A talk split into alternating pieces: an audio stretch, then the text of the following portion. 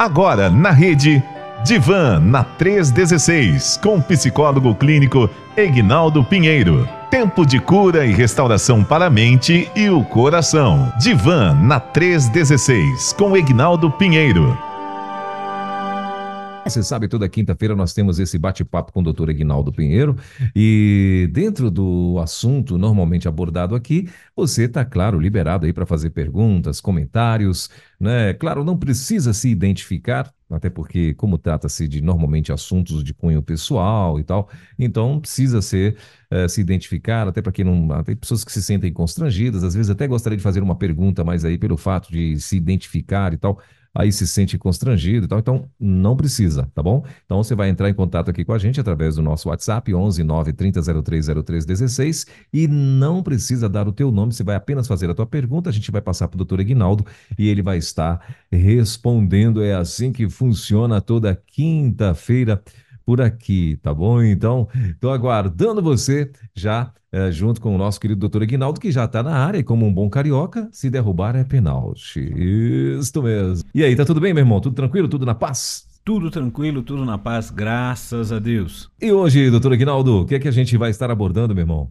Pois é, estamos chegando já ao Natal, né? Daqui a alguns dias e já entram naquele clima cada pessoa, cada família. E aí, uhum. não sei se o pastor já reparou, mas quando começa a chegar essa época de Natal, aí vem aquele momento de vamos perdoar, vamos cuidar um do outro e geralmente só passa nesse período das festas. Em muitos casos, quando vira o ano novo já está brigando de novo, né? Mas não é assim que deveria ser. Então hoje nós vamos falar um pouco sobre o benefício psicológico do perdão. Nós falamos da gratidão, falta de gratidão e agora será que tem benefício psicológico para a pessoa que perdoa e para aquela que é perdoada? E aí fica aí o desafio para os nossos queridos ouvintes para poder participar conosco, os nossos colaboradores, neste dia, falando sobre isso. Qual o benefício é, que você percebe que tem um benefício psicológico do perdão? Muito bem. Então, é... fim de ano, né? Normalmente isso é bem, é bem comum mesmo, né? E tal. E e que bom, né? É, que bom que ainda tem a galera que ainda faz, ainda pede perdão no fim de ano, né? E tem aquela pois galera é. que não pede também, né? Mas tem aquela é... galera que diz assim: o fulaninho vai estar tá lá, então não vou não. Né? Aí, Perde a oportunidade de Perde se oportunidade. acertar, de estar junto, né? Uhum. Mas muito bem, eu queria que o senhor trouxesse para a gente então, doutor Ignaldo, já a introdução a esse assunto, né? Quais os, os benefícios né, de você tomar uma, uma atitude de estar tá perdoando, e não só no fim do ano, né? É, mas quais os benefícios disso? E também quais os, dentro do mesmo termo, os malefícios também? Pois é, né? Que já é o contrário, né? E, e pastor Elber, algo interessante porque a gente vai procurando nos artigos, né? É, uhum. Sobre isso, porque quando se fala perdão, fala de amor, gratidão, geralmente é, a, o que se pensa é em vínculos religiosos, né? Essas questões assim. E às vezes as pessoas pensam, olha, não existe alguma coisa científica em relação a, a esses temas, mas existem sim. E aí eu fui procurando com, é, em alguns artigos científicos e foi interessante que eu achei é, dois autores que, de lá da, da Universidade Federal de Uberlândia, isso em 2012, para você ter ideia. E eles hum. falaram sobre essa questão, sobre os aspectos conceituais do perdão no campo da psicologia. E eu achei fantástico porque realmente a havia, né, na ocasião, quando fizeram o artigo, né, fazendo o seu mestrado ali e tudo, eles é, perceberam que tinha poucos, é, pouca pesquisa, pouco conteúdo. Né? E aí eles vão mostrando que lá na década de 30, não no Brasil, né, já tinha alguns artigos modestos sobre esse tema. E na década de 80 é que o interesse pelo tema aumenta e já no Brasil começa em 2000 né, essas, as pesquisas em relação a isso. Haja visto que, mais uma vez, quando a gente vai falar sobre perdão, a gente pensa muito na questão é, religiosa. Porém, quando ele traz a pesquisa, ele vai mostrar que o perdão ele traz uma questão interpessoal né? uma de, é relacional, são questões morais que estão é, envolvidas. E aí ele uhum. faz a pesquisa na, na, no dicionário né, da, da língua portuguesa, em que perdão vai trazer remissão de pena, desculpa, indulto, né? Indulto, né? É, a renúncia de pessoa ou instituição à adesão às consequências punitivas que seriam justificáveis em face do que aconteceu, e aí vem é, os, o significado né, de, de perdoar. Né? O verbo perdoar, de acordo com o mesmo dicionário, pode ser definido como desculpar, absolver, remir né, uma pena, uma culpa, uma dívida, é, evitar, poupar. Né? conformar-se. Então vem é, essa pesquisa. E aí ele usa um autor. Eu peguei só os dois aqui, do Enright, se eu não me engano, que ele coloca que a definição, ele propõe a definição em que perdão interpessoal é uma atitude moral na qual uma pessoa considera abdicar do direito ao ressentimento, julgamentos negativos e comportamentos negativos para com a outra pessoa que o ofendeu injustamente. E ao mesmo tempo nutrir sentimentos imerecidos de compaixão, misericórdia e possivelmente amor para com o ofensor, né? Ele pega lá e põe a referência que foi de 1988, página 46 a 47. Então é interessante observar que é, ela corrobora com o que nós falamos, como que nós pregamos né, no meio religioso, mas ele traz justamente pela o que o dicionário da língua portuguesa traz e o que também é, nos chama a atenção. Eu sempre falo quando estou conversando com alguém sobre perdão, né? Falo que perdoar é uma escolha e ele traz justamente isso. É você entender que houve uma injustiça, né? A pessoa considera a injustiça, mas faz a escolha ela tem uma, é uma escolha própria de, é, de se dispor, né? É, de, de uma não obrigação em relação àquela pessoa que, que te ofendeu, que foi injusto com você, mas você escolhe é, ceder a ela, né? A misericórdia, o perdão. E aí a gente traz muito também para o que aconteceu conosco através da pessoa de Jesus Cristo. Olha como, por que, já, a gente já vê linkado com a parte religiosa. E é muito legal perceber isso. E olha que eu só estou trazendo aqui a, a questão geral dentro da psicologia, dentro da ciência, que foi pesquisado, foi trabalhado em relação a isso. Então é uma escolha, é uma questão que a sua mente né? Uma cognição, você entende que você foi injustiçado, que a pessoa é, te magoou, trouxe um prejuízo para você e você escolhe não revidar, não pagar o mal com o mal, né? É fácil, não estou dizendo que seja fácil. Mas a gente trabalha no setting terapêutico justamente porque depois a gente vai perceber as condições. Sempre a gente fala, ah, você não perdoa, você está é, aprisionado a outra pessoa, que é o que acaba acontecendo. E uma das coisas que as pesquisas mostram também, que a maioria das pessoas que nos magoam ou que nós magoamos, né? E aí que ou dependemos de ser perdoados ou de liberar o perdão, né? É, geralmente elas estão nos nossos vínculos mais próximos, dentro de casa, na família, né? É, relacional, muitas vezes no trabalho e até mesmo na igreja. Somos seres humanos, então são quem que nos magoa ou nós estamos é, propensos a em algum momento decepcionar ou magoar? Aquele que está próximo da gente. Então, quando chega o Natal, a gente observa que tem muitas pessoas que acontece ou isso que o pastor falou, né? Ah, fulano tá lá, então não quero nem ir. Ou então ele já se predispõe, ah, é Natal, vamos perdoar, Jesus nasceu e tal, mas fica só aquilo é, superficial. Precisamos tomar uma decisão no nosso dia a dia. Muito bom. Uh, e lembrando, né, doutor Aguinaldo, assim, que tem gente que ainda confunde essa questão do, do perdão, né? É, tem gente que diz assim, olha, eu já tentei perdoar, mas eu não consegui. É, eu já tentei, tal, não sei o quê, e, e, e eu não consegui, não, porque o que fez foi assim, foi assado. 30 anos depois, o cara tá lá ainda com a mesma, né? Não, ó, eu tentei e tal, porque fez assim, fez assado, fez cozido, fez frito, fez mal passado, né, e tal, e aquela lamuriação toda. E a gente tem que, que, que, que entender isso, que perdão é, eu acho que não é um sentimento, né, doutor Ignaldo? Como o senhor muito bem falou, é uma escolha, é uma decisão, né? Então você vai escolher perdoar, né? E aí você vai trabalhar, vai começar a trabalhar na tua mente, se for o caso, com os profissionais, né? Para para ali estar tá conversando sobre isso, para ver como é que faz para poder estar tá se livrando daquilo lá, daquela, né, daquela angústia, daquele, daquela voz, que, daquela, daquela atitude, daquele ato, enfim, não é? E, e, e se livrar desse negócio. Mas precisa tomar essa decisão de perdoar. Aí daqui uns dias sim você vai lembrar sem dor, não é isso mesmo, doutor Ignaldo?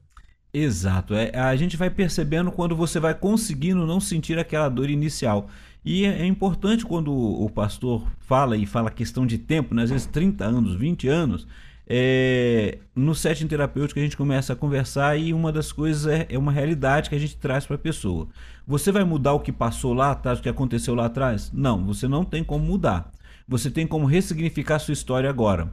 Porém, você tem muitas pessoas, pastor Elber, que fica naquela questão da vitimização.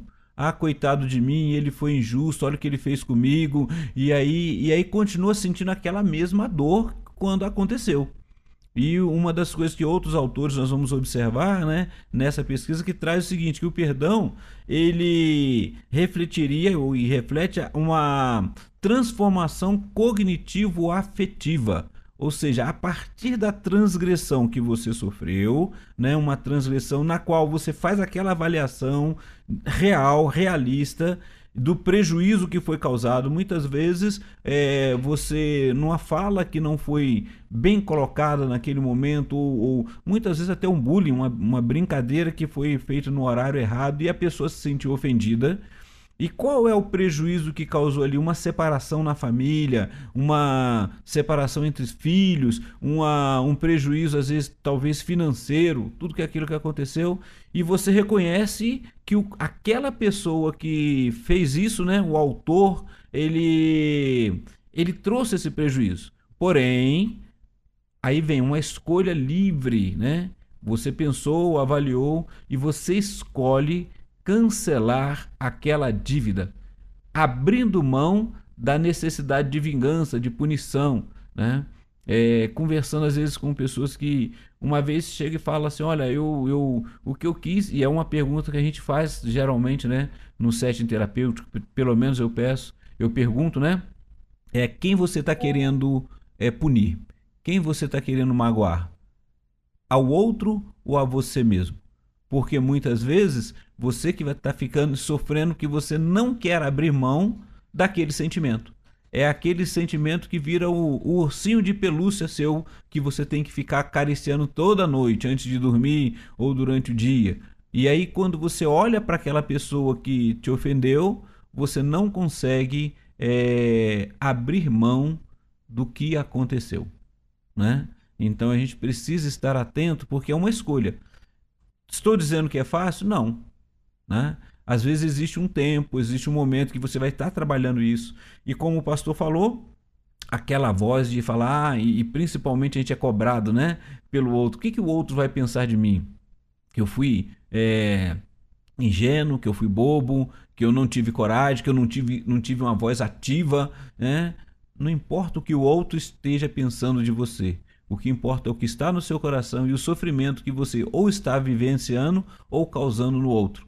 E aí essa é a importância de estarmos atentos sobre a questão emocional. Olha quantas coisas que vão mexendo só aí. Muito bom. É... E, doutor Ignaldo, eu vi uma, eu vi uma, é... esses dias eu vi uma ilustração de um, de uma pessoa eu achei bem interessante, né? Ela falou assim, uh, quando você também, porque como a gente falou, é, é, é, questão de escolha e de decisão, então como, quando você, às vezes você nem para para pensar nisso, né? Mas quando você não perdoa, você também está tomando a decisão de não perdoar. Né? Sim. Ainda que seja, né? Ainda que seja ali, você nem pensa, ah, eu vou tomar a decisão de não perdoar. Não, você não está pensando desta forma, mas você não perdoou. Então, automaticamente você tomou a decisão também de de, de, de, de não perdoar. Uh, aí ele falou o seguinte: ele falou assim, é como que se você estivesse andando com um corpo nas tuas costas. Você pegar alguém morto, né, e botar nas tuas costas e sair levando. né? Aquilo está sempre ali sendo lembrado, está sempre ali você observando que está aquele peso. E quem é esse peso? Essa pessoa, né? Que você não liberou, que você não enterrou, que você não deixou para trás, que você não conseguiu abandonar, né? Que você é, é, tá ali, o trem tá ruim, às vezes está até fedendo, já está, né? É, é, enfim, e não consegue se livrar, né?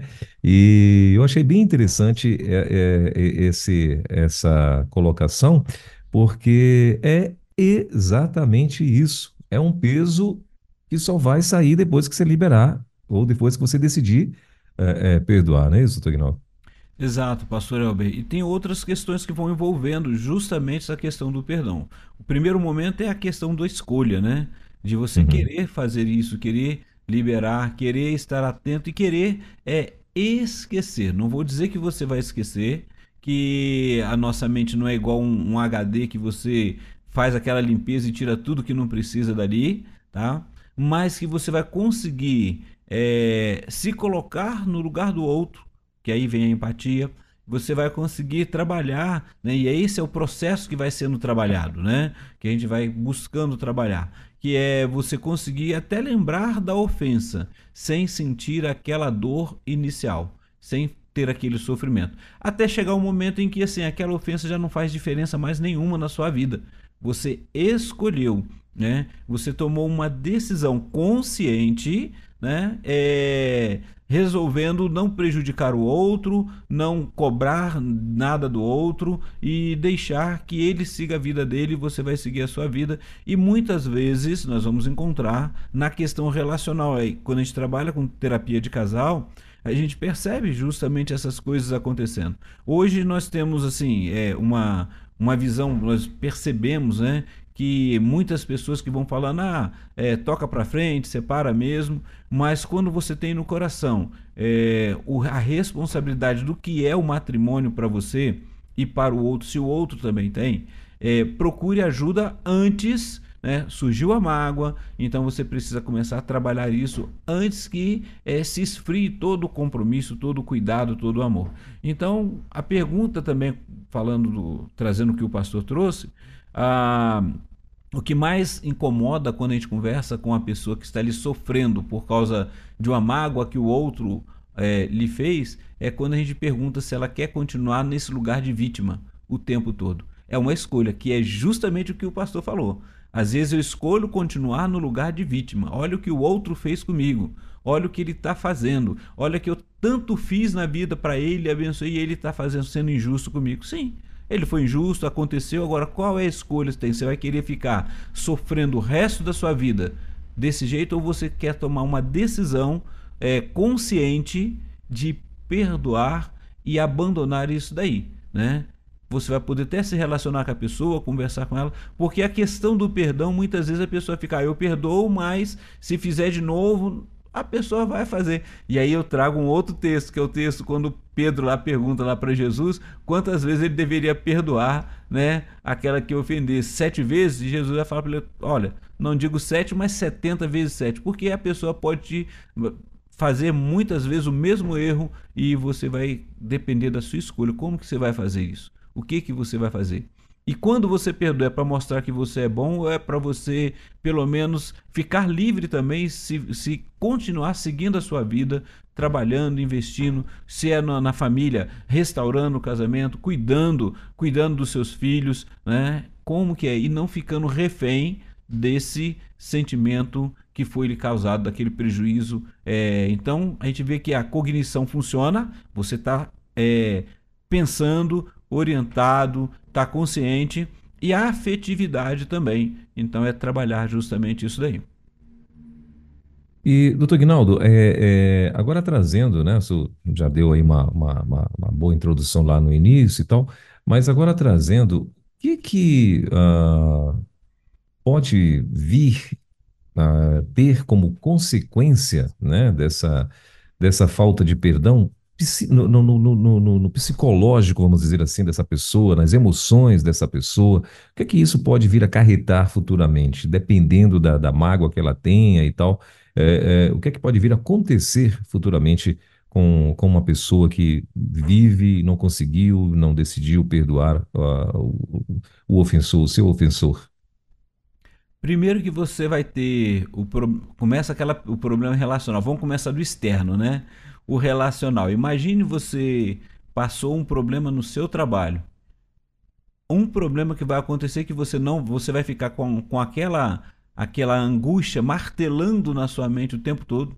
Vai ficar, é, você pode trazer prejuízos físicos porque o seu emocional está abalado, então você começa a ter grandemente a gente percebe, né?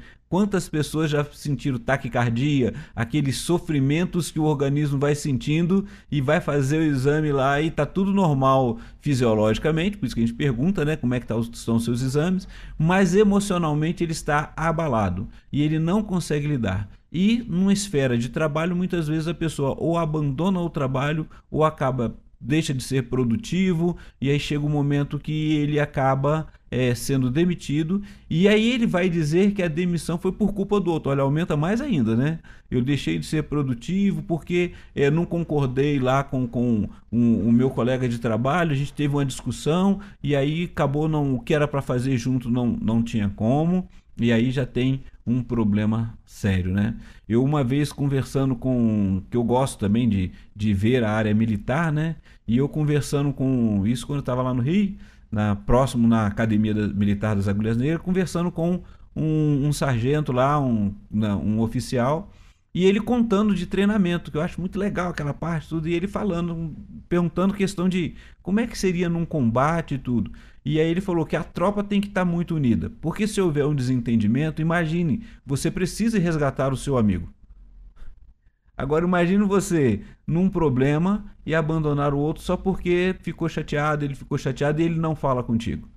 E a gente tem ser humano tem essas dificuldades. Né? Ah, então é abandonar, deixar para lá. Não. Muitas vezes o outro está precisando e ele não percebeu que ele te magoou, mas você está vivendo aquela angústia. Por isso que é importante e a gente trabalha é, com isso sobre o que esse sentimento está trazendo para você. Primeiro, a pessoa vai precisar de entender que ela pode estar numa condição de vitimização, né? Coitado de mim, ela não consegue produzir, ela pode parar de produzir, ela não vai conseguir parar de pensar porque aquela pessoa, o ofensor, ele está ali e a gente pergunta o seguinte: por que, que você está trazendo o ofensor para o setting terapêutico?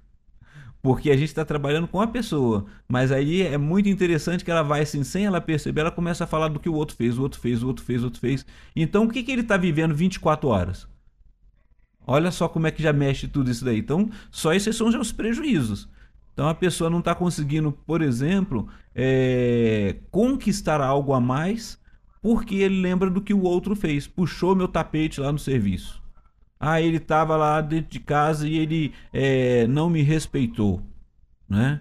E aí a questão toda é quais são os limites e você precisa trabalhar isso. Então, afeta emocionalmente, é, o emocional vai, vai te dar um prejuízo também no seu físico, que aí você vai começar a ter aqueles, aqueles problemas e muitas pessoas têm aquelas gastrites nervosas, né? As úlceras gástricas por causa de de tá aquela angústia ali presa e muitas vezes também vai acontecer da quebra do vínculo é, social. E é onde nós falamos, olha, quantas pessoas deixam de ir, é, e eu já vi casos, por exemplo, de da pessoa ela tem uma festividade. Então, num dia, eu não vou no dia, eu vou antes, porque o meu irmão vai lá naquele, no dia.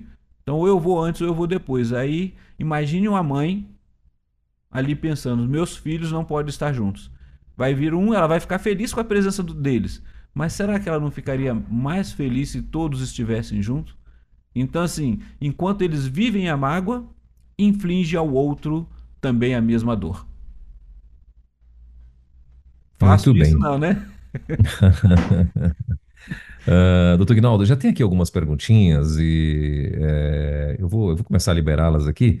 Uh, a primeira dela é uma pergunta que a querida mandou assim no áudio, ela mandou num áudio e mandou. É, vai sair com... o nome, possivelmente.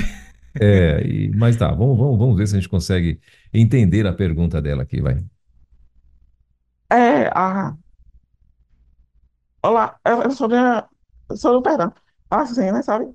É Bárbara que tá falando. Da, é, como é? Que o pastor Na verdade, eu, eu mandei um bom dia. Aí, bom dia.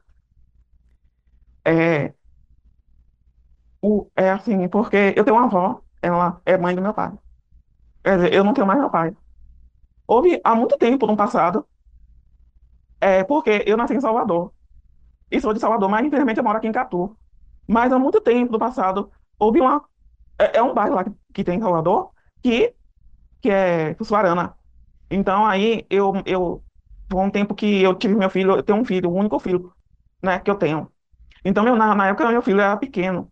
E me botaram num, num, num barraco, era, era uma casa assim, que não tinha um, um, um, um, como é um banheiro, não tinha uma pia, eu não tinha como lavar prato, porque não tinha uma pia de prato, não, não tinha a, não- E minha avó era do lado, mas minha avó tinha, mas minha avó não, não aceitava que eu é, fosse.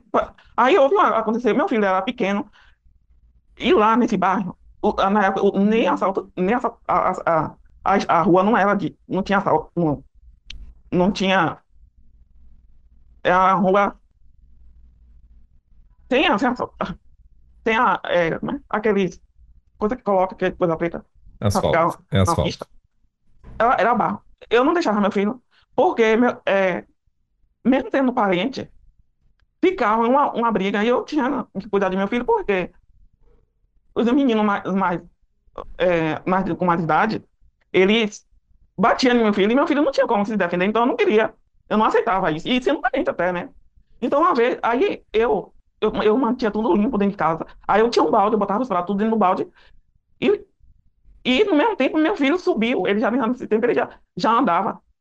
Eu, eu ali com a minha cabeça agoniada, lavar o prato e, e, e tá ouvindo alguma coisa pra... Então minha avó, ela aí eu tinha um lugarzinho lá na- embaixo, assim, era um beco, aí tinha uma torneira. Aí eu tô lá, né, pra cuidar. Ela, ela minha avó, claro que sempre lá comigo. Então ela chegou perto de mim e ficou me dizendo um monte de coisa. Foi uma coisa assim, sem, sem, é, de um nada, assim, eu, eu, eu, toquei nela, ela caiu. Aí Aí foi um alvoroço, todo mundo dizendo que eu empurrei minha avó, que foi aquilo.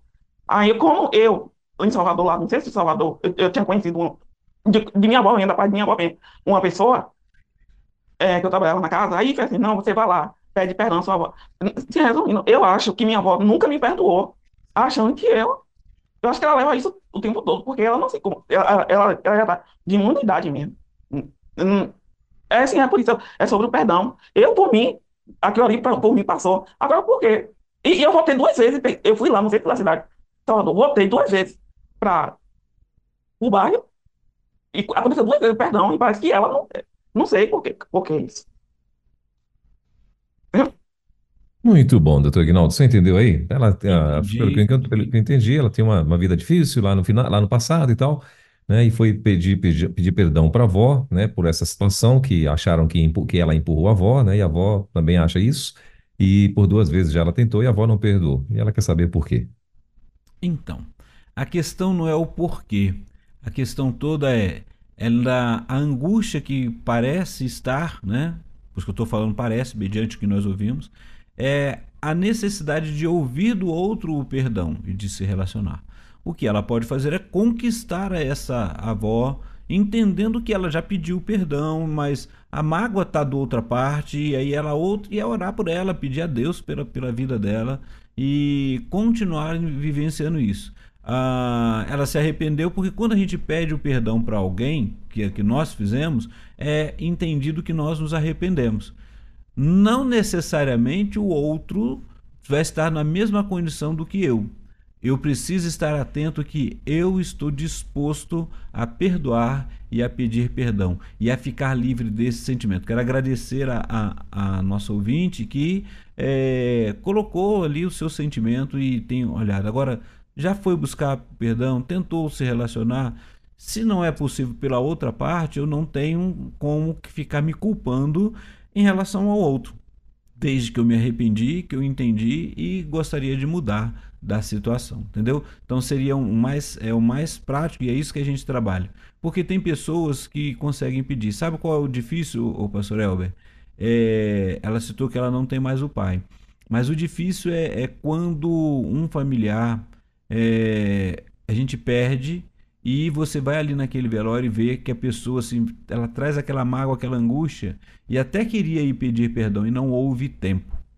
Então é um caso a gente pensar em como é que eu quero vivenciar. E aí, a, antes de vir outra é, pergunta, outra participação, quando o pastor perguntou sobre benefício, olha só, imagine a sua saúde mental ficando melhor, né? Mental e emocional porque você entendeu, você tem, tem um alívio daquilo, porque você abriu mão. Olha, eu sei que é, eu fui injustiçado, eu, eu, eu abri mão e eu não quero ficar sofrendo por isso. E se eu pedir o perdão e o outro não está em condições, eu vou orar por ele e vou tentar é, conquistar de outra forma. Então, olha só.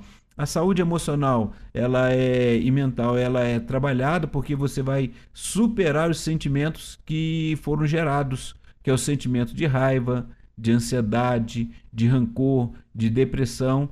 E aí você para de pensar nesse sofrimento do passado, né? E o que, que você vai fazer a partir daí? Melhorar o seu futuro. Por isso que a gente sempre fala essa palavra. Eu não posso resolver o, passado, mas eu posso ressignificar o meu presente e o meu futuro. Ah, eu conversando com com algumas pessoas, né? A gente tem uma, umas formas de trabalhar, então tem um, um, psicólogo, uma psicóloga colocou umas cartinhas e uma delas ela cita o seguinte: é o passado não é lugar de residência, mas sim de referência. E muitas pessoas estão ainda residindo na dor do passado porque não, não consegue liberar o perdão. E aí, assim, a pergunta que é feita é justamente. É isso que você quer na sua história? E aí alguns vão falar assim, pastor, ah, por que, que eu não consigo avançar? E quando você trabalha aquele ciclo, naquele ponto que ele parou, naquela angústia, ele não consegue mais. E quando repete, novamente cai aquela dor. Então, é, nessa atitude de perdoar, melhora a sua questão psicológica, física, mental, emocional, né? Então a gente vê ali, como eu falei de gastrite, né? Tem pessoas que só de olhar o outro por causa daquela mágoa do que fez, o coração dispara, ataque cardíaco, né? Aí quando ele consegue liberar, ele vê assim que a sua frequência cardíaca volta normal, a pressão melhora, né, a pressão arterial, aquele estresse de estar próximo diminui. Olha quantos benefícios aí quando você consegue se livrar dessa dor conscientemente. Vamos lembrar, consciente é é cognitivo afetiva. Eu sei que ele fez mas eu estou abrindo mão do de que ele tenha que me pagar por isso. Né? Olha que coisa interessante. Muito bem. Uh, são 10 horas e 42 minutos em Brasília. Doutor Ignaldo, tem no tocante exatamente isso que o senhor está falando aí? Uh, tem uma ouvinte aqui que ela está dizendo assim: ó, bom dia, graça e paz. Estou passando por, por essa grande, ou por esse grande dilema dentro da igreja. Tem uma família que é intrigada comigo, por motivos pessoais. Ontem mesmo passei por uma situação constrangedora dentro da igreja. Inclusive, estou aqui no médico devido a essa situação. Pressão altíssima. Essa família não me perdoa. Essa família não libera perdão. Tem ódio de mim. Eu sinto até no olhar. Doutor Ignaldo, se o senhor me permite, a pergunta que eu gostaria também de fazer à, à querida irmã, né? É, essa família já falou isso para a senhora, que tem ódio da senhora? É uma perguntinha. Doutor. Sim, é legal a gente essa pergunta, pastor, porque assim, não que a nossa é, querida irmã pense dessa forma. A gente, quando está no setting terapêutico, a gente avalia algumas coisas. Então tem uma palavra que eu vou usar aqui, não não leve é, a mal, fique tranquilo, é uma palavra que a gente usa quando está trabalhando, que a gente pergunta, olha, se a pessoa ela tem é, a síndrome persecutória que é dentro da tua pergunta, pastor Helber. Porque o que é a síndrome persecutória? Às vezes a pessoa não está nem notando para mim, mas eu, eu tenho na minha mente que a pessoa está me perseguindo. Ela faz tudo para me prejudicar, entendeu? E aí eu preciso cuidar do meu emocional, saber como que é isso, o que está acontecendo. E a gente vai trabalhando nisso no setting terapêutico. Não estou dizendo que a irmã que está colaborando tenha, esteja vivenciando isso. Mas é importante que, se é dentro da igreja, nós temos o parâmetro para ser usado. Mateus 18. Vá até ele, vá a, com mais uma testemunha, vá com a. Depois, se não deu certo, vá com os presbíteros, vá com o pastor e vai trabalhar isso daí. E aí vai ajudar em trabalho, porque olha o que nós falamos, às vezes nós magoamos e somos magoados aonde nós vivemos relacionamento. E às vezes foi uma palavra que, que ou uma atitude que eu não estava esperando e sofri, ou que o outro não estava esperando naquele momento e ele sofreu. Entendeu? Então é, é necessário, então, igual essa irmã, tá ali, olha, as consequências, né? Tá lá no hospital porque tá com a pressão alta, pressão arterial.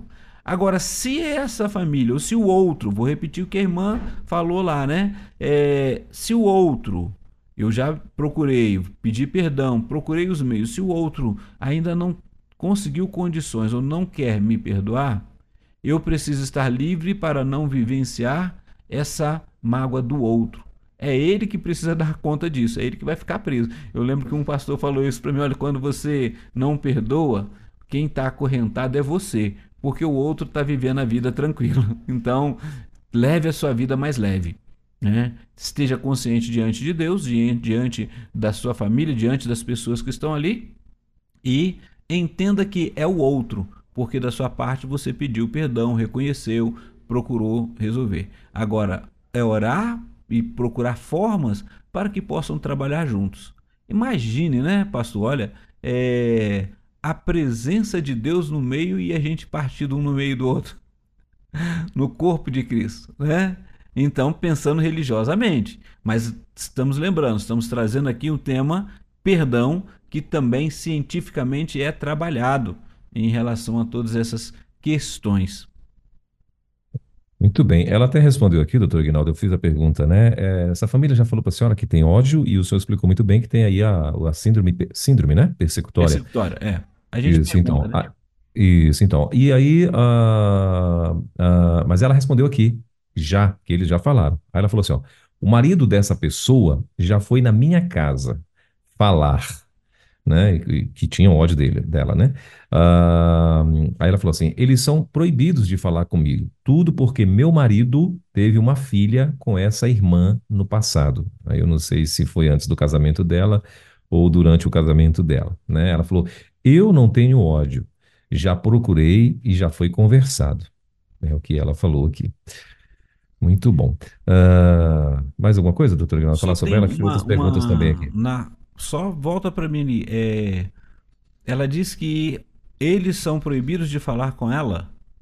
É, eles são proibidos de falar comigo, é o que ela falou, né? E ah. falou assim, ó, tudo que uma, é, é, é, tudo porque meu marido teve uma filha com essa irmã no passado. Ok. Eu só estou perguntando isso por um detalhe. Ah, Existem algumas proibições que são jurídicas, né? E outras uhum. que são consensuais da, da nossa esfera de relacionamento moral e interpessoal. Me perdoa a irmã, me perdoa o pastor da irmã, mas se há essa proibição para ficar dentro do mesmo corpo, é melhor então que um saia. Aí a outra coisa, eu estaria falando isso no setting terapêutico, né? Porque ela vai ficar sofrendo, indo para o hospital, sendo que há uma proibição já de falar, porque quando há restauração não existe proibição, proibição. A barreira já foi quebrada e é trabalhada. Então não é dela, é do outro lado. Então, busque um outro local, busque a orientação do seu pastor. Aí já é uma questão é, para que possam trabalhar junto. Imagine agora no, numa celebração de Natal vocês se abraçando. Seria muito bom, desde que não houvesse, que não haja, né? Nenhum sentimento, nenhuma culpa. Então, é, não, aí não vai ser é, uma quebra. Procure, converse melhor. Não vou falar, não vou me estender muito, que o que me preocupou, pastor, é justamente a questão assim: existe uma proibição. Da onde vem, como é que foi feito, seu pastor está consciente disso, como é que está esse trabalho, como é, então tem isso daí. Ah, se é entre eles, então é importante na parte, na esfera religiosa, tá? E no seu, na sua parte é a questão de que já liberou, então não deixa que o, o, o rancor do outro faça você sofrer. Muito bom. Uh, uma outra história aqui, doutor Aguinaldo. É... A pessoa está dizendo assim: Pastor, graça e paz. Aconteceu que eu me separei há 10 anos atrás. Agora eu casei novamente e meu pai, ele era muito amigo do meu marido, uh, que estou casado agora. E quando a gente começou a namorar, ele não aceitou. Falou que não aceitava ele como genro. E meu pai passou a ter raiva de mim. Ele chegou até a me ameaçar que iria quebrar a minha cara. Eu tenho 44 anos, meu marido tem 53. Perguntamos por que que ele não aceitava. Ele levou dizendo que uh, acho que ele respondeu, deve ser, né? Ele respondeu dizendo que, que era porque ele já tinha sido casado. Entendo que isso não era a razão, pois eu também já fui casada. Mas a pergunta é: depois que ele ameaçou de quebrar a minha cara, foi um. Uh, acho que ela quis escrever, não foi um momento muito bonito. Eu já orei muito para que isso não sujasse meu coração. Mas agora eu não tenho muita intimidade com meu pai. Uh, ficou com um sentimento de medo. Durante o namoro, meu pai, ele tentou me difamar e foi muito doido saber que seu próprio pai está fazendo isso com a sua filha, caso eu, né? Então, o que eu queria saber é se esse, é, esse sentimento que tenho, uh, assim, é, eu não sinto ódio, nem raiva, mas assim, eu não sinto confiança no meu pai. Que tipo de sentimento é esse que eu estou sentindo agora. Gratidão a Deus, uh, Deus continue te usando. Uh, espero uh, que consegui, acho que ela, o que ela quer dizer, espero que ela tenha conseguido se expressar. O sentimento é falta de confiança, medo, está aí presente. Agora só tira uma dúvida, pastor Elber. No começo ela disse que esse, o seu esposo, se tornou amigo do, do pai dela? Eu entendi. Não, eles eram. É, o segundo esposo dela era amigo do pai, né? Era amigo do pai dela. E quando eles começaram a namorar, o pai não aceitou. Aí não disse que não queria ele como genro e tal, e inclusive teve, no, quando o namoro, ele ameaçou até de quebrar a cara dela. Só que ela disse que ela tem 44 anos, ou seja, ela já é uma, uma, uma, uma jovem, é uma jovem senhora, né? E, e, ela acha que o pai não tem não teria mais esse direito, né? Ok. A questão, né? Eu sou daquele que os pais, não tem minha mãe viva, nem meu pai, mas é aquele que não dependia a idade, né? Ela falava, continuo sendo teu pai, eu continuo sendo tua mãe, então, do mesmo jeito. Mas vamos à questão. Ah, o pai era amigo do, do, de, do genro, do futuro genro, que ele não aceitava. Então ele conhecia alguma coisa dele. Então vamos lembrar que a questão é do relacionamento do pai, não é dela com ele. E aí hoje, por exemplo, estão bem, estão casados, estão tocando a vida, e o que ela precisa é trabalhar esse essa sensação, como que aconteceu, conversar com o pai sobre isso, como é que foi aquele momento, se ele se abrir, né? Porque é muito provável depois do que de, desse tempo juntos ali, bem capaz de dar umas boas risadas em relação quando ela falou, eu fiquei com medo de eu me bater mesmo, né? E eu não, eu já com meus 40 anos, então não não estava aceitando. Mas é uma questão assim de poder é, conversar com ele. É teu pai. Ele teve as questões dele para poder querer trabalhar isso daí, né? É, o que ele pensa do casamento, o que ele pensa de, de ter visto isso acontecer. E eu talvez, é, agora eu dizendo aqui, né? Tem muitas vezes nós pais, e muitas não sempre, né? É, refletimos no nosso, nos nossos filhos os nossos sonhos. E aí a realidade, o que os nossos filhos fazem, a gente precisa aprender que é a escolha deles. Talvez não seja a escolha que eu gostaria, mas é a escolha deles. Então eu preciso apenas respeitar. Como o filho, ele tentou pressionar, penso eu, não defendendo seu pai, que ele tentou é, pressionar para ver se você responde, não, não casaria, que não deu certo. E hoje ficou esse vínculo quebrado. Então, conversa com ele. Vai lá, abre mão, se você já abre mão, como você já perdoou, mas está esse incômodo, e aí o um incômodo que é um misto de medo junto com é, uma quebra de relacionamento. Volte o relacionamento com ele, vai lá e conversa, uma hora você fala sobre isso, se você se sentir confortável, e ouça a opinião dele, qual era a motivação na época. Né? Essas são as formas que a gente tenta trabalhar no setting terapêutico. Se for difícil, com alguém que seja confortável, você está ali próximo, tá? E ver, não, não junto com seu esposo, porque às vezes ele não vai querer falar o porquê, mas você e ele, é você é uma questão você e seu pai. É, de repente, né, doutor Ginaldo, como o senhor muito bem falou aí, é voltar ao relacionamento. E lá na frente, quando tiver oportunidade, toca no assunto. Mas é Sim. importante que você, né, é, é, use a estratégia dos missionários, né? Isso. Coração no coração. Isso, vai ganhando Isso. devagarinho ali, terreno, e numa oportunidade, quando tiver ali, né, bem à vontade todo mundo e tal, né, aí você, sim, aí vai, vai, você vai sentir o tempo certinho, né, e, e- e pode fazer, poderá fazer a pergunta, eu acredito que vai ser legal. E pastor Elber, é interessante que quando você dá esse tempo, você consegue fazer, você faz é, de uma forma mais leve. Repare que para você é, trabalhar isso, seu coração precisa estar é, pronto pelo que, que o outro vai fazer. Talvez ele não, nem tenha uma palavra para falar, para responder, mas quebrou, acabou tudo ali, né? E continua é, o vínculo familiar. Muito bem. Ah, doutor Guinaldo, tem uma outra, uma outra perguntinha aqui. A pessoa está dizendo assim, pastor, e diante dos problemas, você até fica triste e decepcionado. Se precisar pedir perdão, você pede. Mas não se deixe perturbar. É vida que segue. Isso é normal? Para algumas pessoas, sim. Para outras, não. Tem mais dificuldade.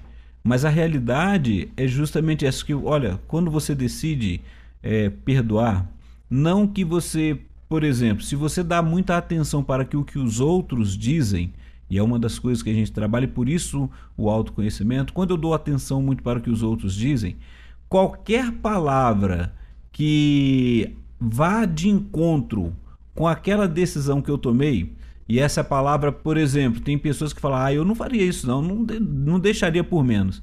E aí eu preciso estar é, atento, é, isso é ele. Eu tomei a decisão diferente. Então eu não posso falar, poxa, então eu tinha que ter feito isso mesmo, fui- fiquei como bobo na, na situação. Não, não me importa o que o outro está falando. A escolha foi minha. Por isso que ela é uma escolha cognitiva ou afetiva.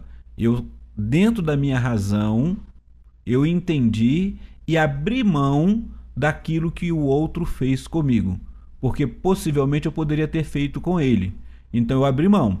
Vem esse assunto na minha mente, até um dia eu consegui dominar isso tranquilamente. Então não importa o que o outro está falando, porque falar, todo mundo fala, fala muita coisa, mas ninguém está no seu coração e na sua vida. Então não deixe que a fala dos outros interfira nas suas decisões. Então eu preciso estar atento, pastor. É justamente isso aí, porque eu vou lembrar. E a, a vida que segue é porque a minha vida está seguindo. E eu escolhi não seguir uma vida de sofrimento por causa daquilo que o outro me fez. Eu abri mão e que Deus o abençoe, que ele siga a vida dele. Não é aquela questão também que a gente fica assim pedindo a Deus para que aconteça. Ah, Senhor, eu quero que faça justiça. Mas qual é a justiça então que ah, tu quebra uma perna dele, tu faça? Às vezes que é a nossa justiça, não é de Deus, né? Porque é, é, é interessante. Esses dias eu vi um, um- um- eu nem guardei, né? Eu vi uma a- na internet, né, um, um vídeo, é, e essa pessoa fez uma palestra, eu achei fantástico, eu não anotei, devia ter guardado, né, o link. É, e foi assim, uma pessoa que ela, se, ela viu a questão da morte, num, acho que num carro forte, num trabalho dele, e o ofensor, né, que é o que estava ali para matar, lá na frente, ele é, tomou uma decisão ao lado do Senhor Jesus. E essa pessoa que era o, o do carro forte, que era o segurança, ele era um servo de Deus, viu a morte ali. E no final, resumindo tudo, eles são chamados para para dar o testemunho a alguém, ele foi dar, aquele outro ia dar testemunho, e ele foi dar o testemunho dele, e ele vai falar justamente, eu estou aqui para dizer que eu perdoo e eu vou dar um abraço nele, aquele que estava tirando, torcendo e mandando tirar a minha vida. Mas hoje ele é uma nova criatura, eu o perdoo. E deram abraço ali, estiveram juntos e depois foram falar dessa experiência em vários, vários outros outras igrejas. Então, assim, é uma decisão. Foi uma escolha. Ele esqueceu o que tinha acontecido, ele esqueceu que aquele ofensor estava com a arma para matá-lo? Não. Né? Tá na internet, né? Tem na internet essa experiência dele. Mas assim, é um testemunho fantástico. E aí a gente pensa assim, ah, se fosse eu não conseguiria. Não sei. Mas se eu escolhi, é uma escolha, o perdão é uma escolha, vai me. é, vai eliminar as experiências negativas do estresse daquele conflito interno que eu vivo. Então, muitas pessoas continuam no conflito interno, continuam vivendo angústia, continuam sofrendo, continuam tendo problema é, físico, porque a sua, sua parte psicológica não, não, quer, não quer e continua sendo vítima porque não quer perdoar, muitas vezes dentro de casa. Muito bem. Uh, bom, são 10 horas e 58 minutinhos. Doutor Guinaldo, eu sei que o senhor precisa hoje, inclusive tem um, tem um, tem um compromisso mais cedo, né? Precisa sim, liberar o senhor. Sim, da chuva, assim, mudou toda a minha escala. ah, sim. Então, deixa eu só, eu posso liberar mais uma perguntinha aqui? Pode, até mais duas. Ok. É, bom dia, doutor Aguinaldo. Já desejo um Feliz Natal para você e sua família, né? Que você vai voltar só depois do Natal, né? Ou Doutor Agnaldo, te fazer uma pergunta. Eu sofri uma agressão de uma, uma pessoa da igreja, dentro da igreja, agressão por, palavras, porque eu falei a verdade. Depois a pessoa me agrediu com palavras dentro da igreja, já ia até começar o culto. E se eu fosse pessoa de confusão, tivesse reagido, nem sei. Mas graças a Deus, eu não tenho esse espírito de confusão comigo. Tenho um espírito de paz, que é o nosso Deus. E essa pessoa, mas acompanhei essa pessoa, passou a não falar comigo. Passou muito tempo, aí ela voltou. Falar comigo assim, assim, com descalço. Né? Eu respondo tudo. Mas eu não tenho, não tenho rancor no meu coração por essa pessoa, essas duas pessoas. Mas não tenho coragem de chegar nessas duas pessoas e falar que eu perdoo. Tá? Porque eu fico meio temerosa porque são agressivas é agressiva, não sei o que pode acontecer. Inclusive, até o meu filho falou, mãe, deixa isso pra lá. Então eu vou continuar orando, né? Quem sabe um dia essa pessoa né, se quebranta diante de Deus, né? E a pessoa, ela é barraqueira, essa pessoa. Né? Gostaria então, de falar sobre esse assunto, tá? Já te agradeço, tá? Então, geralmente a gente fala com a pessoa quando ela tá calma, tá tranquila, tá focada. E uma das coisas que eu preciso sempre estar atento é quando eu libero o perdão, eu pensei, olha só, eu pensei na ofensa, eu entendi que foi uma injustiça, eu fiquei magoado, mas eu resolvi o seguinte: é, eu poderia estar do outro lado, poderia ser eu fazendo isso, então eu vou tomar essa decisão, não quero viver com isso na minha vida. Se eu perdoo a pessoa e eu tenho uma oportunidade de falar, o que, que eu vou falar com ela? Porque muitas vezes eu quero perdoar, mas quero trazer à tona tudo que a pessoa falou. E a realidade é, meu irmão, fique em paz, Deus te abençoe. Olha, se aconteceu alguma coisa entre nós, está perdoado e vamos tocar a vida, vamos viver bem, né? Porque se eu trago tudo, porque aí eu vou querer trazer a justificativa, eu estou te perdoando porque você fez aquilo. Aí o outro vai falar, mas você fez isso. Então fica, quer dizer, não resolve nada. Então é muito difícil. É, a questão é quando eu abro mão, eu sei o que a pessoa fez. Se ela é barraqueira ou não, tudo que ela fez, eu tomei a decisão de perdoar pela ofensa que ela me fez, acabou o assunto. Né? Eu tenho que estar atento no meu coração. Ah, veio na minha mente, que essa é a luta que a gente passa, pastor Elber. Veio na minha mente assim, eu vejo ela falar, olha, mas eu escolhi. Eu escolhi. Então eu até lembrei, mas eu não. Eu tomei uma decisão de que esse assunto para mim já está acabado. Para mim, já resolvido.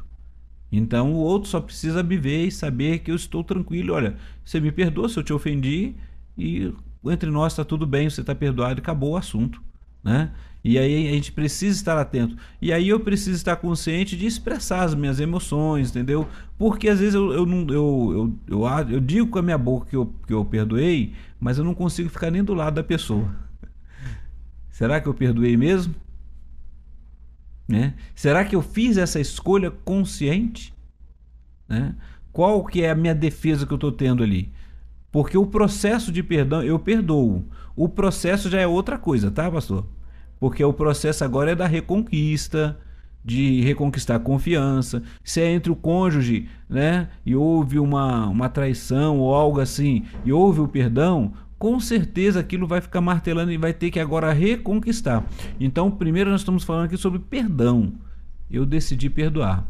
O reconquistar a confiança é o processo que o outro precisa ter e eu preciso liberar para que ele tenha. Eu preciso proporcionar a ele que ele tenha essa oportunidade de ver que o assunto foi terminado e a gente está tocando, a gente está indo para um bem maior, seja na igreja, na família, na minha vida. A minha saúde ela é importante.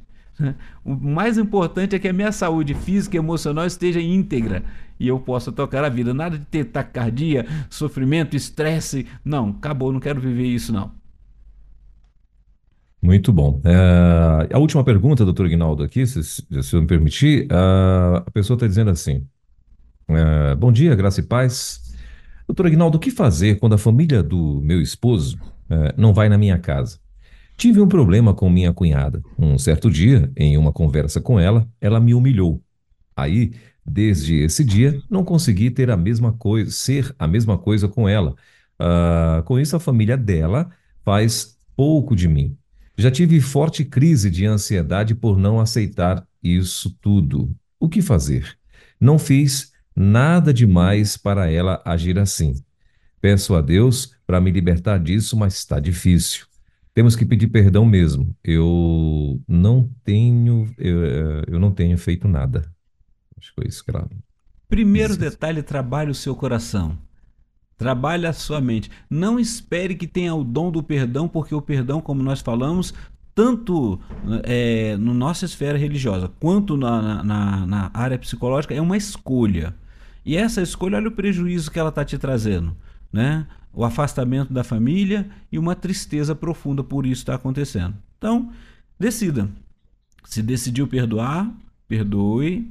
Vai ter momentos que você vai olhar, vai ter que pensa, olha, está acontecendo do mesmo jeito, você se afasta um pouquinho, mas procure é, restaurar é, esse momento. E às vezes a gente fala assim, mas eu não tive nenhum, não dei razão. E, e assim, esquece essa questão se deu razão, se teve motivo que você falou, esquece a ofensa. Olha, eu, eu é, deixa eu colocar melhor aqui, pastor. É, não levar em conta a ofensa. Né? Porque esquecer, você não vai esquecer mas é estar atento que está pronto, você já pediu perdão e aos poucos reconquistar é o outro momento, porque às vezes a gente fica também tão chateado, envergonhado, ou seja o que for, que a gente também não dá oportunidade para o outro e se afasta. E aí perde as oportunidades. Então comece aos poucos reconquistar primeiro você, conhecendo você. E segundo, é, escolher sair dessa dor. E sair dessa dor, se é restaurar a, a comunhão com a família, Vai aos poucos, vai pedindo a Deus estratégias que Ele vai te dar para você chegar lá. Mas chegue, chegue. Ok, Pastor Elber? Posso parar por aqui? Muito bem, claro, sim, pode sim. Se tiver mais pergunta, manda para mim ou passa tá para o Luiz aqui. O Luiz sempre está atento, ele vai me passar. Tá bom, não, beleza. É, eu, eu... Tá. Tem uma perguntinha, é, tem uma perguntinha que acabou de chegar aqui, né? Mas vamos lá. Não, acabou de chegar, me manda ela aí, antes de eu falar é, qual então, vai ser o próximo programa e, e a gente sair. Pronto, é, a pessoa está dizendo assim, ó, eu tive um dissabor com um certo pastor que me difamou na igreja e na nossa associação. Acho que ele quer saber o que fazer, não sei se ele completou a pergunta dele, mas eu acho que ele quer, né, saber o que é que ele faz aí com esse o que, que vai é, fazer? Simplesmente Primeiro, por uma per... ah, ele falou assim, ó, simplesmente por uma pergunta que eu fiz a ele. Ok, ele não entendeu qual foi a pergunta, né? E a questão toda é: você já perdoou, meu irmão? Tem esse desejo? Deixa que o próprio é, ele, você vai mostrar que não é aquilo que você vive, que você é, né? Não deixe que o que o outro fez. E aí muitas vezes a gente vai se colocando, é difícil? É. As pessoas vão olhar porque não olha o ponto de vista da gente, mas se chegar a perguntar, você vai poder falar. Mas já decidiu perdoar? É essa a questão. O que fazer é não se afaste, continue fazendo, sendo quem você é e também trabalhando as suas emoções, liberando o perdão, escolhendo. Talvez você não tenha condição de fazer isso agora, mas Coloque isso na mente, olha, eu quero, quero sair dessa prisão, porque aí você vai sair desses dessas angústias. Isso é o melhor, tá bom? Olhando assim, falando de a grosso modo. Tá ok, pastor Elber? É, legal. Ó, ele está só completando aqui. Ele demitiu minha filha, que era ministra de música da igreja, a, na pandemia, sem motivos. Eu perguntei por quê. Uh, eu perguntei por quê. Ele virou meu inimigo e me difamou. Meu Deus. Pois é. Ser humano, né? É uma pena, ser humano, mas a gente vai é, vivenciando, liberando perdão, deixando Deus cuidar também do coração e com certeza sua filha já deve estar em outro ministério trabalhando, investindo também. Isso é, o, é a alegria que a gente tem no dia a dia, ok? Amém. Doutor Guinaldo, semana que vem então vai ser? Semana que vem nós vamos ter sobre. Desculpa, pastor Elber. Pode acabar, você estava falando, eu comecei a falar. Não, não, é, é só para saber o assunto da semana que vem mesmo. Autoconhecimento e comportamentos compulsivos. Eu queria hum. trazer hoje, mas não, achei mais importante hoje o perdão por causa do proximidade do Natal. Mas também Sim. comportamentos compulsivos também tem nessa época, né? Você é, chega no demais. final de ano, vai chegando nessa A data. galera que tem, tem uma turma que, que gostava de tomar um, um negócio dos, dos aperitivos, aí se empolga no fim de ano, aí volta tudo de novo. E, aí enfim, se torna compulsivo por compras também, e, aí por compra, entra o, ano, então. o próximo ano devendo mais que terminou, né? Então, é, então é, aí a gente legal. vai trabalhar isso primeiro, né? Falar rapidamente, esse tema nós já falamos alguns tempos atrás, mas vamos falar sobre autoconhecimento conhecimento e comportamentos compulsivos, tá bom? Muito aí, bem. Espero Beleza. os nossos amigos aí, colaboradores, e um abraço a todos que participaram hoje. Mande a sua pergunta, pode mandar a sua, a colocação, o pastor Elber vai anotar, passar para o Luiz, vai passar para mim e a gente vai estar conversando aí, tá bom? Muito bem. Uh, obrigado, doutor Ignaldo. Deus abençoe. Ótima semana. Você ouviu Divan na 316 com o psicólogo clínico Egnaldo Pinheiro. Ouça o podcast Divan na 316. Tempo de cura e restauração para a mente e o coração. Acesse agora a nossa plataforma rede316.com.br.